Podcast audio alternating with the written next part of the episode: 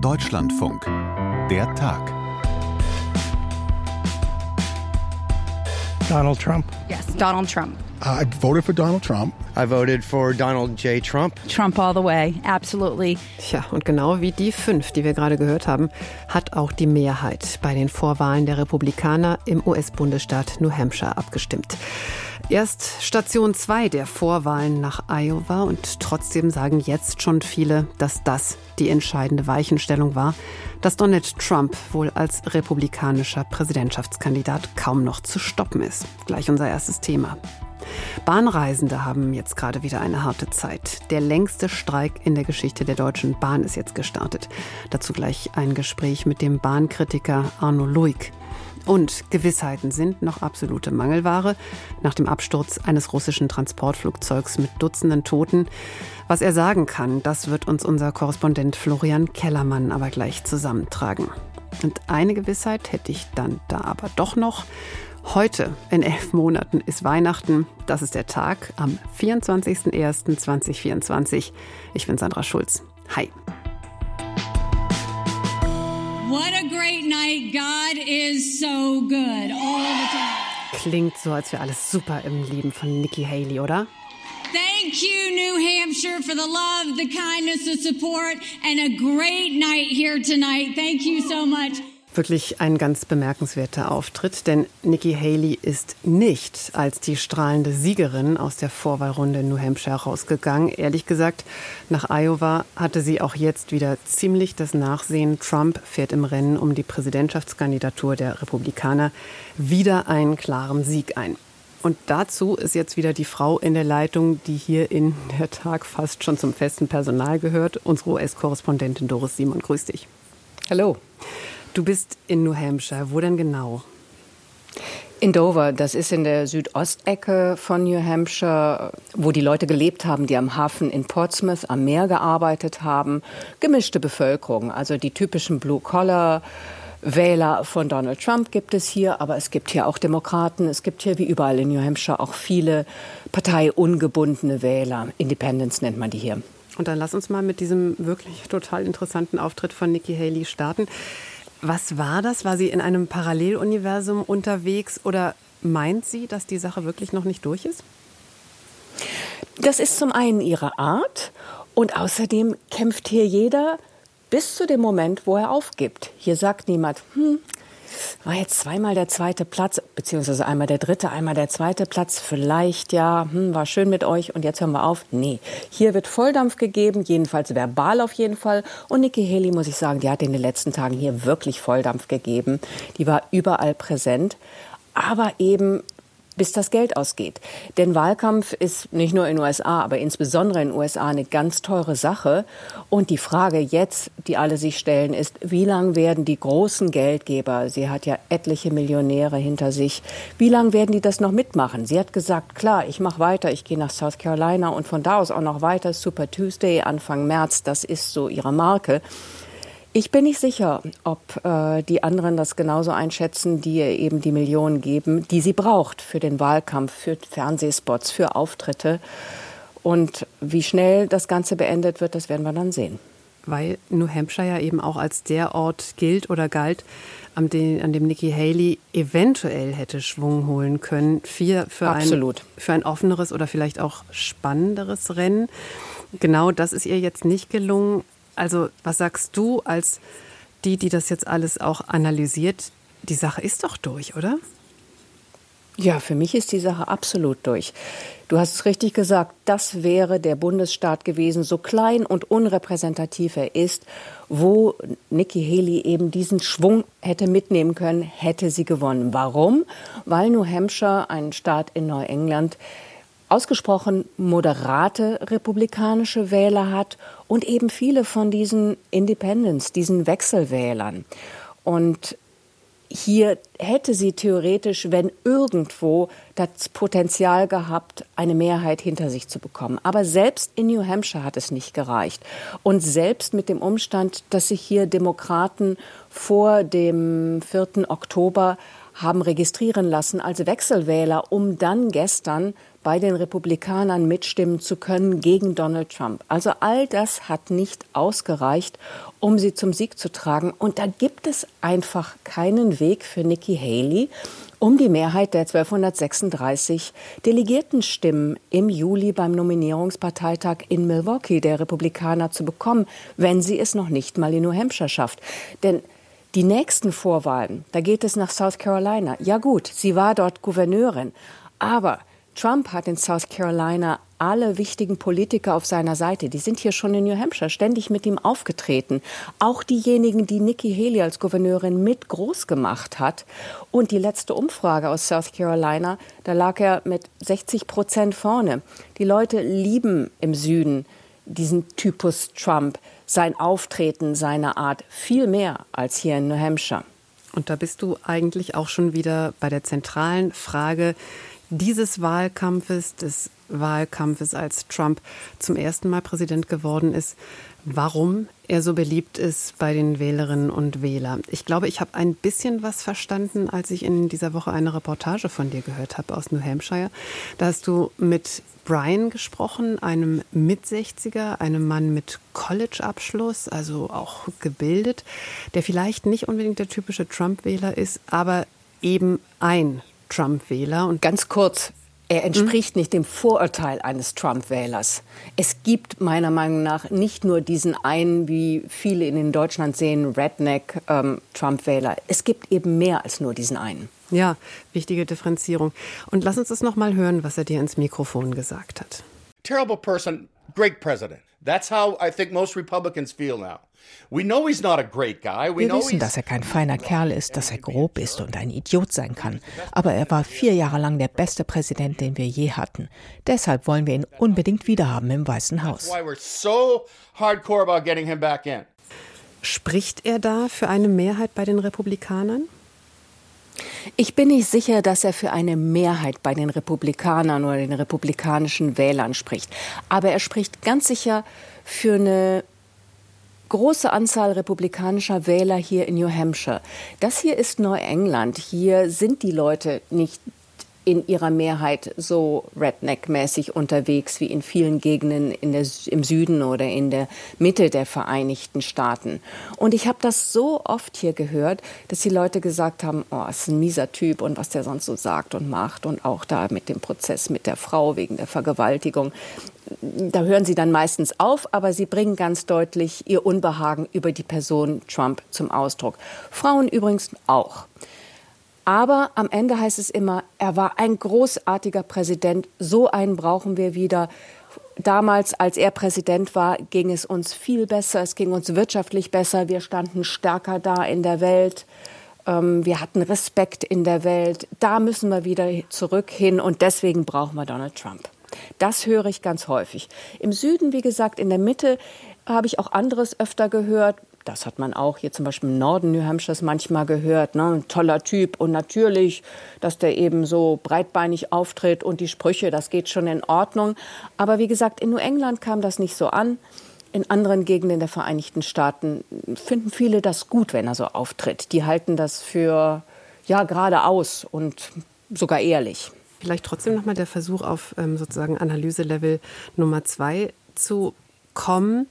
Denn das, was wir gerade gehört haben mit diesem mieser Typ, aber trotzdem super Präsident, das ist ja, das geht ja viel weiter, eben mit den Verfahren, die du angesprochen hast, den Vorwürfen, er habe eine zentrale Rolle gespielt bei diesem äh, Sturm aufs Kapitol. Wie erklärst du das? Es ist ja wirklich nicht nur die Frage von Sympathie. Nein, aber da hat Donald Trump etwas ziemlich Außergewöhnliches und ich sage das ohne Bewunderung geschafft. Er hat es geschafft, seine persönlichen Probleme zu den Problemen ganz vieler republikanischer Wähler zu machen.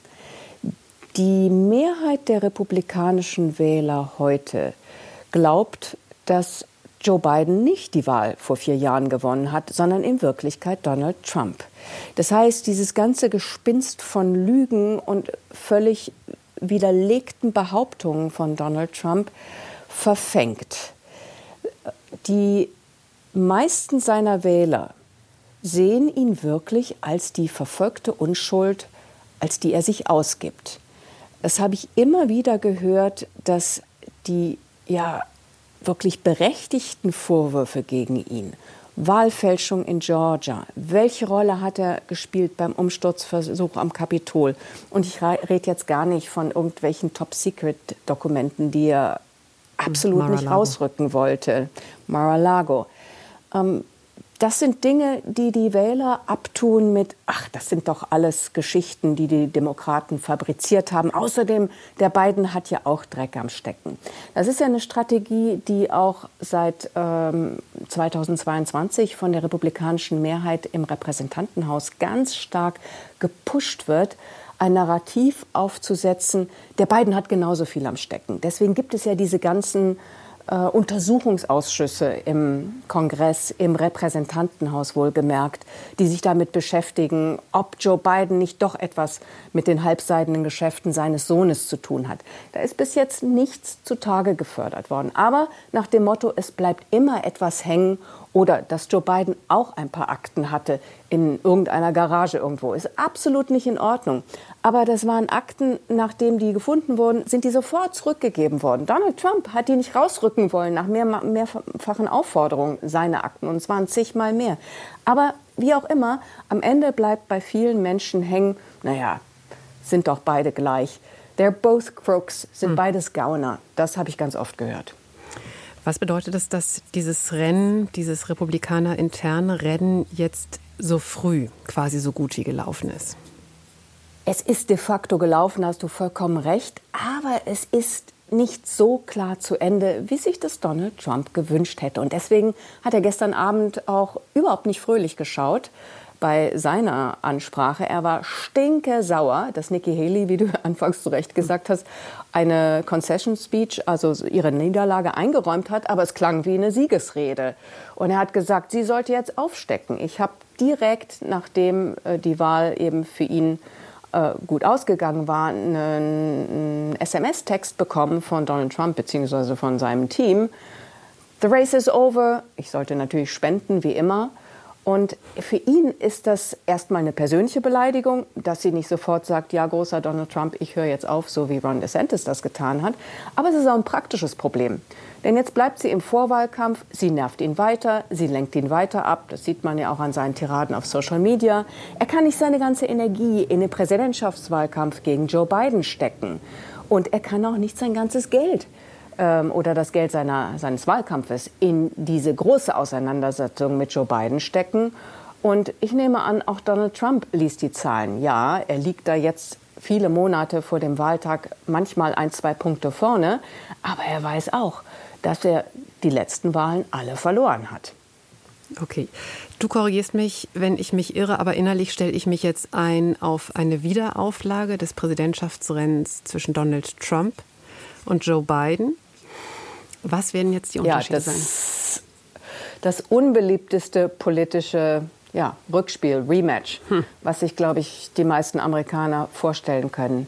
Ich habe noch keinen gefunden, der mir gesagt hat, oh, großartig. Vielleicht einige Strategen in der Demokratischen Partei, die der Meinung sind, das sei genau die Kombination, in der Präsident Biden noch einmal gewinnen könnte. Tatsache ist, wir haben noch 286 Tage bis zum Wahlkampf. Und das wird einfach eine sehr lange, sich lange hinziehende Auseinandersetzung sein. Und ich glaube, ganz viele Leute werden zwischendurch oder auch für lange Zeit abschalten. Das machen wir auf gar keinen Fall. Im November sind die Präsidentschaftswahlen und eine innere Stimme sagt mir, liebe Doris Simon, dass wir uns bis dahin noch sehr oft sprechen werden. Dankeschön für dieses Mal. Gerne. So, also ich habe gerade noch mal nachgeschaut. Köln, Berlin, ja, es gibt da schon einige Verbindungen, aber im DB Navigator, da sieht man doch wirklich fast überall diesen berühmt-berüchtigten Eintrag, den Bahnreisende kennen. Zug fällt aus. Wie gesagt, einige wenige Verbindungen gibt es. Notfallfahrplan nennt sich das. Und das wirkt jetzt alles schon ein bisschen eingeübt. Ist ja auch Streik Nummer vier im Tarifstreit zwischen Deutscher Bahn und der Lokführergewerkschaft GDL. Dieser Frau ist ihre Genervtheit auch ganz klar anzuhören. Das hat mich wirklich durcheinander gebracht und viel Stress verursacht. Ich habe gedacht, die denken nur an sich und nicht an die anderen. Sorry. Weiter gibt es aber auch Verständnis bei den Bahnreisenden. Man muss sich darauf einstellen. Ich finde es richtig, dass gestreikt wird. Genauso wie die Bauern, dass sie streiken. Es muss sich was tun und das tut man nur in der Gemeinschaft. Wir wollen über diesen XXL-Lokführerstreik jetzt sprechen. Und in der Leitung ist Arno Luig. Wir haben uns mit ihm verabredet, weil er im vergangenen Jahr sein Buch vorgelegt hat, Schaden an der Oberleitung, das geplante Desaster der Deutschen Bahn. Schönen guten Tag. Ja, schönen guten Tag, Frau Schulz. Dieser Streik jetzt, so ein langer Streik, wie es ihn überhaupt noch nie gegeben hat nach Angaben der Deutschen Bahn. Was bedeutet der für dieses Unternehmen? Zunächst mal möchte ich sagen, das ist natürlich äh, verheerend, dieser Streik, aber ich würde sagen, da ist der Bahnvorstand heftig dran schuld an diesem ganzen Ereignis. Und was mich sehr erregt ist, dieser Streik bedeutet natürlich, abgesehen davon, dass es ein riesiger volkswirtschaftlicher Schaden ist, den letztendlich äh, das Bundeskanzleramt, das Verkehrsministerium zu verantworten hat, ärgert mich auch daran, dass diese Bahn ist zu 100 Prozent im Staatsbesitz. Es ist, wenn man so will, ein volkseigener Betrieb. Das ist die letzte öffentliche der letzte öffentliche Betrieb. Und ich finde, dass ein Betrieb, der im Staatsbesitz ist, müsste vorbildlich zu seinen Mitarbeitern sein, ein Vorbild sein. Aber neulich kam raus, dass dieser Betrieb, die Staatsbahn, 6000 ihrer Mitarbeiter und Mitarbeiterinnen unter dem gesetzlichen Mindestlohn bezahlt. Das ist ein Unding. Und deshalb ein Beispiel dafür, das ist die Spitze eines Eisbergs, dass die Stimmung bei der Bahn verheerend ist. Also Sie haben hm? jetzt eine ganze Menge in Ihrer Aufzählung drin gehabt von Personen, Personengruppen, die Sie verantwortlich sind für den ja. Streik. Wen ich nicht gehört habe, war Klaus Weselski und die GDL. Also Sie sagen, ja. das, was die machen, das ist quasi Notwehr. Ich sehe das so. Medial wird Weselski zum Sündenbock, zum bösen Buben äh, hochgejatzt. Aber man übersieht, dass Weselski mit einigen anderen Privatunternehmen, beispielsweise Metronom, Privatbahnen, ratzfatz, ruckizucki innerhalb von ein paar Stunden Verträge abgeschlossen hat. Und diese Privatbahnen haben Verträge wie der so öffentlich verhassten GDL abgeschlossen, die im Vergleich zu den Angeboten der Bahn, der DB, wahnsinnig freundlich und entgegenkommend sind.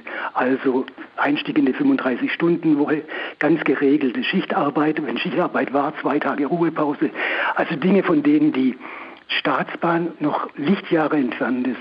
Und was mich auch ein bisschen stört, ist, dass es wurde von der IG Metall 84, 85 die 35-Stunden-Woche durchgesetzt. Und das ist jetzt, ich bin schlecht im Rechnen, aber das ist so 40 Jahre her. Und die 35-Stunden-Woche ist in vielen, vielen Betrieben inzwischen absolute Normalität. Und bei der Bahn, tun sie es so, als ob das nicht machbar wäre, diese 35-Stunden-Woche, die wirklich realisiert werden muss. Ich habe vorhin mit äh, Lokomotivführern gesprochen. Stellen Sie sich mal vor, und das zeigt, wie die Situation bei der Deutschen Bahn ist. Da waren Lokomotivführer dabei, die haben im Jahr 400 bis 600 Überstunden, schieben die vor sich her. Im Jahr, das ist ein Unding und das zeigt, wie wahnwitzig schlecht die Personalpolitik bei der Bahn ist. Aber das ist auch kein Wunder. Da ja, muss ich noch mal kurz rein, ja. denn äh, da beißt sich die Katze ja in den Schwanz. Genau das ist ja das Argument der Deutschen Bahn, dass da gesagt wird vom Management, die 35-Stunden-Woche hieße, dass wir massenhaft Leute brauchen, die es schlichtweg auf diesem leergefegten Arbeitsmarkt Arbeitsmarkt überhaupt nicht gibt? Ja, ich glaube schon, dass die Bahn Arbeitskräfte finden würde, wenn sie ordentliche Löhne bezahlen würde und wenn sie ordentliche Arbeitszeiten hätte. Das ist alles nicht der Fall. Ähm, wenn Sie vergleichen, die Lokomotivführer in der Schweiz, die bekommen zwischen wenn Sie auf die Seite der Schweizer Staatsbahn gehen, zwischen 74 und 104.000 Franken bezahlt, kann man eins zu eins rechnen. Auch in Österreich werden die Lokomotivführer bezahlt, besser bezahlt. Und in der Schweiz sind 100 von der Deutschen Bahn ausgebildete Lokomotivführer im Einsatz, einfach weil sie dort besser bezahlt werden. Und die Lokomotivführer, mit denen ich gerade sprach, die sagten, dass viele von ihnen Lust hätten, umzuversteigen auf andere, auf die Privatbahn, weil die einfach besser bezahlen.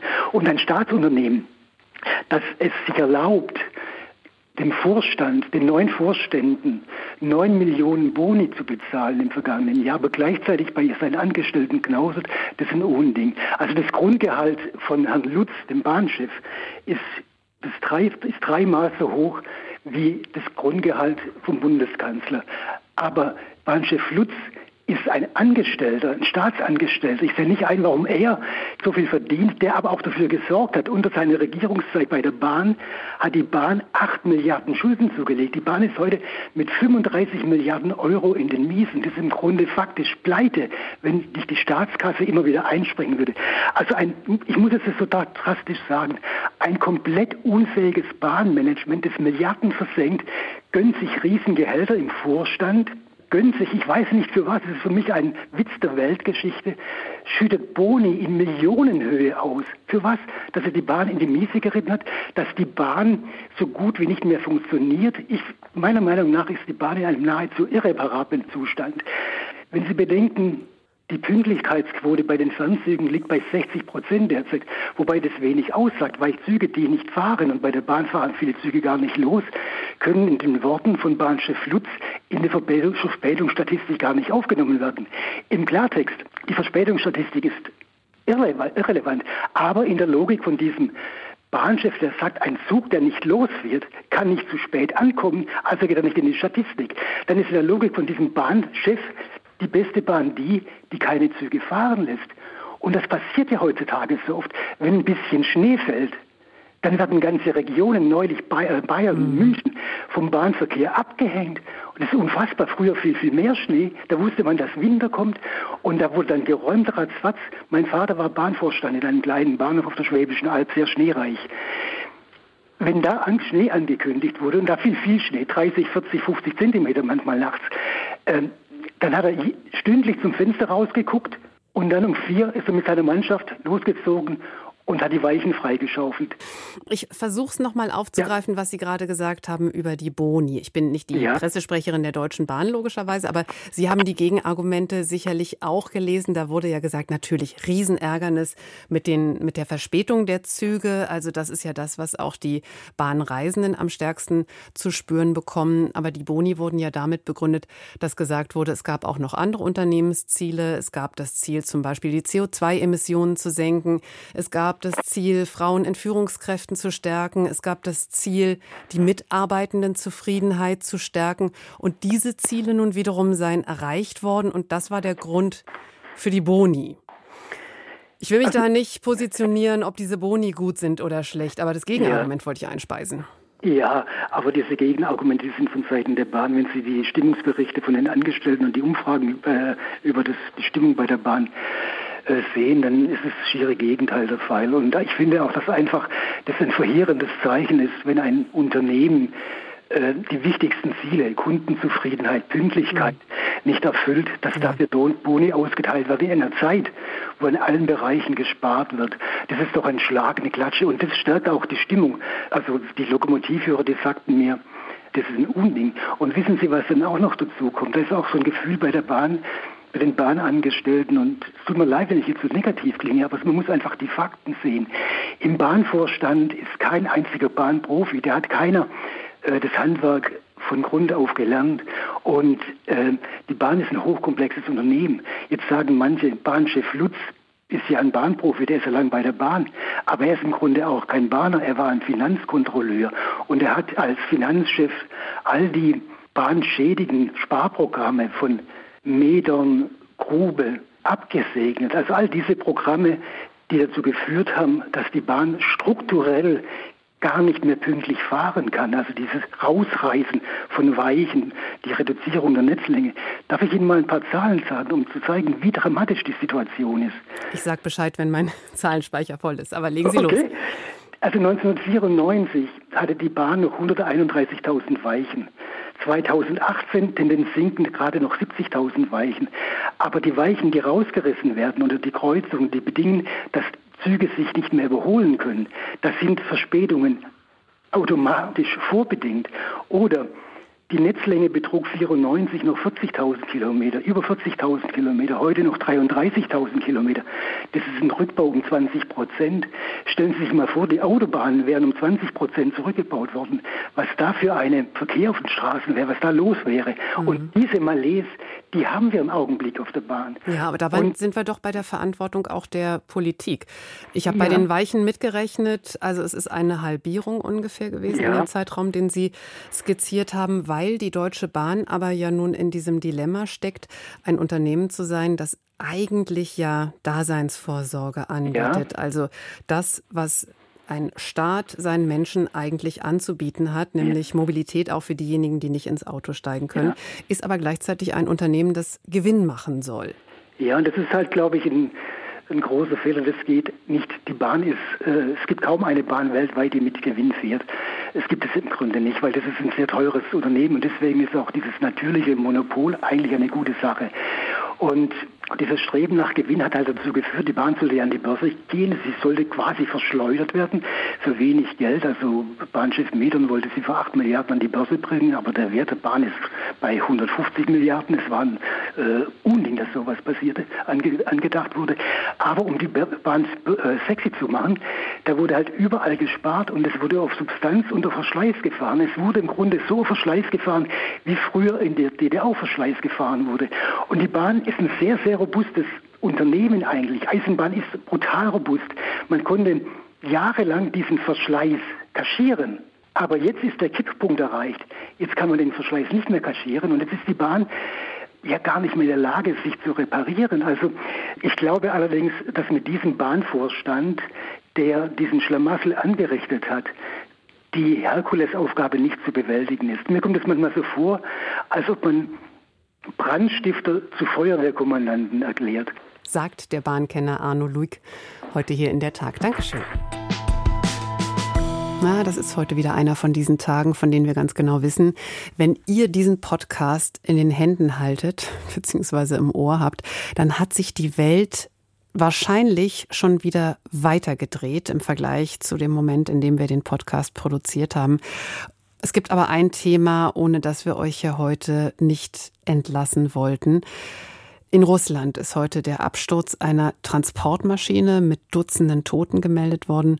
Und unser Korrespondent Florian Kellermann, den habe ich vorhin gefragt, was der Stand ist. Also es war ein Transportflugzeug, ein militärisches Transportflugzeug vom Typ Ilyushin 76 und ähm, das ist abgestürzt da gibt es auch Videoaufnahmen, die authentisch zu sein scheinen von Handyvideos ähm, von Anwohnern aus einem naheliegenden Dorf. Ähm, die russische Seite sagt nun, an Bord dieses Flugzeugs seien gewesen 65 ukrainische Kriegsgefangene, außerdem sechs Mitglieder der Flugzeugbesatzung und noch drei begleitende Personen, also Personen, die die ukrainischen Kriegsgefangenen quasi eskortieren sollten der vermutlich Gefängnisverwaltung oder des, Ukraine, des russischen Militärs. Die seien dabei alle gestorben und das wird nun von russischer Seite eben so dargestellt, dass das ein ukrainischer Akt des Terrors gewesen sei, weil er eben sich gegen Kriegsgefangene gerichtet habe, so sagt es das äh, russische Verteidigungsministerium. Und äh, man will das von russischer Seite auch ganz groß fahren, also einen Brief an den Bundestag schreiben, an das US-Parlament. Deswegen, weil hier auch die Behauptung im Raum steht, es habe sich hier um westliche äh, Flugabwehrraketen gehandelt, die die Ukraine eingesetzt habe, um dieses Flugzeug abzuschießen. Und es wird gesagt, ja, es ähm, habe eben für heute den Plan gegeben, Gefangene auszutauschen und diese Gefangenen äh, von ukrainischer Seite, also die russisch, von russischer Seite, die ukrainischen Kriegsgefangenen seien an Bord dieses Flugzeugs gewesen. So, das ist so die russische Darstellung. Ähm, die Ukrainer sagen dazu wesentlich weniger. Sie sagen, sie können noch nicht sagen, was da eigentlich passiert ist. Was sie aber bestätigen, ist, dass für heute so ein Austausch von Kriegsgefangenen tatsächlich geplant war. Und dass der nun natürlich nicht stattfindet. Von deutlich mehr Kriegsgefangenen offenbar als 65. Aber da hat Russland auch eine Erklärung dafür. Sie sagen ja, das war ein Flugzeug, es sei noch ein zweites Flugzeug unterwegs gewesen äh, das weitere Kriegsgefangene transportiert habe und das sei dann umgekehrt.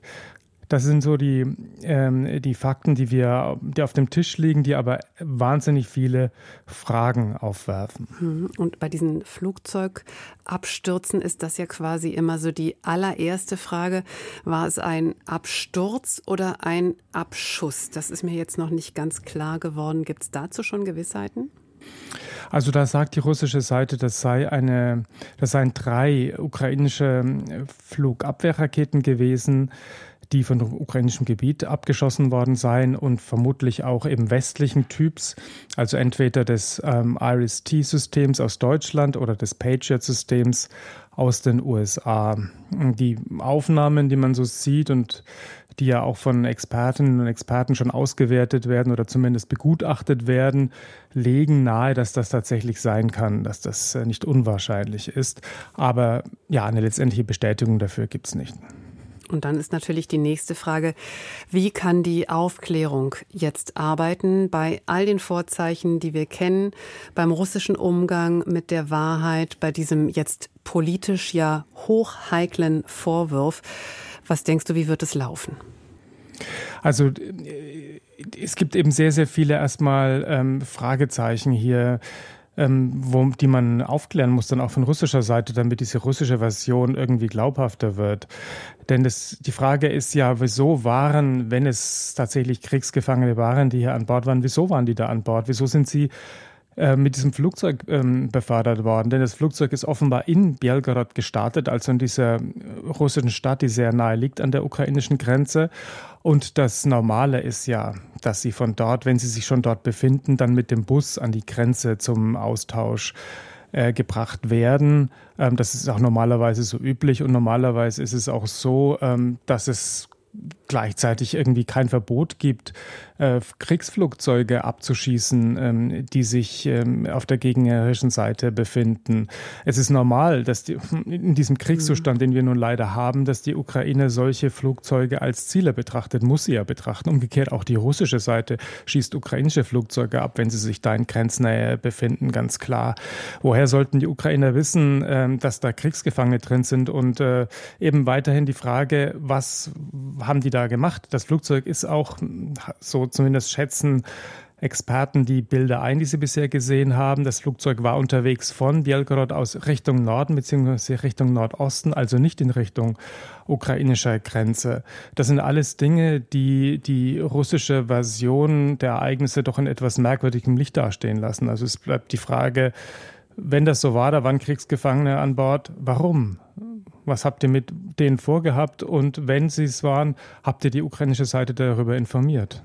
Also viele offene Fragen, die wir heute liefern und aber auch liefern müssen. Ich sage nochmal transparenzhalber dazu, Viertel vor vier ist es jetzt, da wir diesen Talk aufnehmen.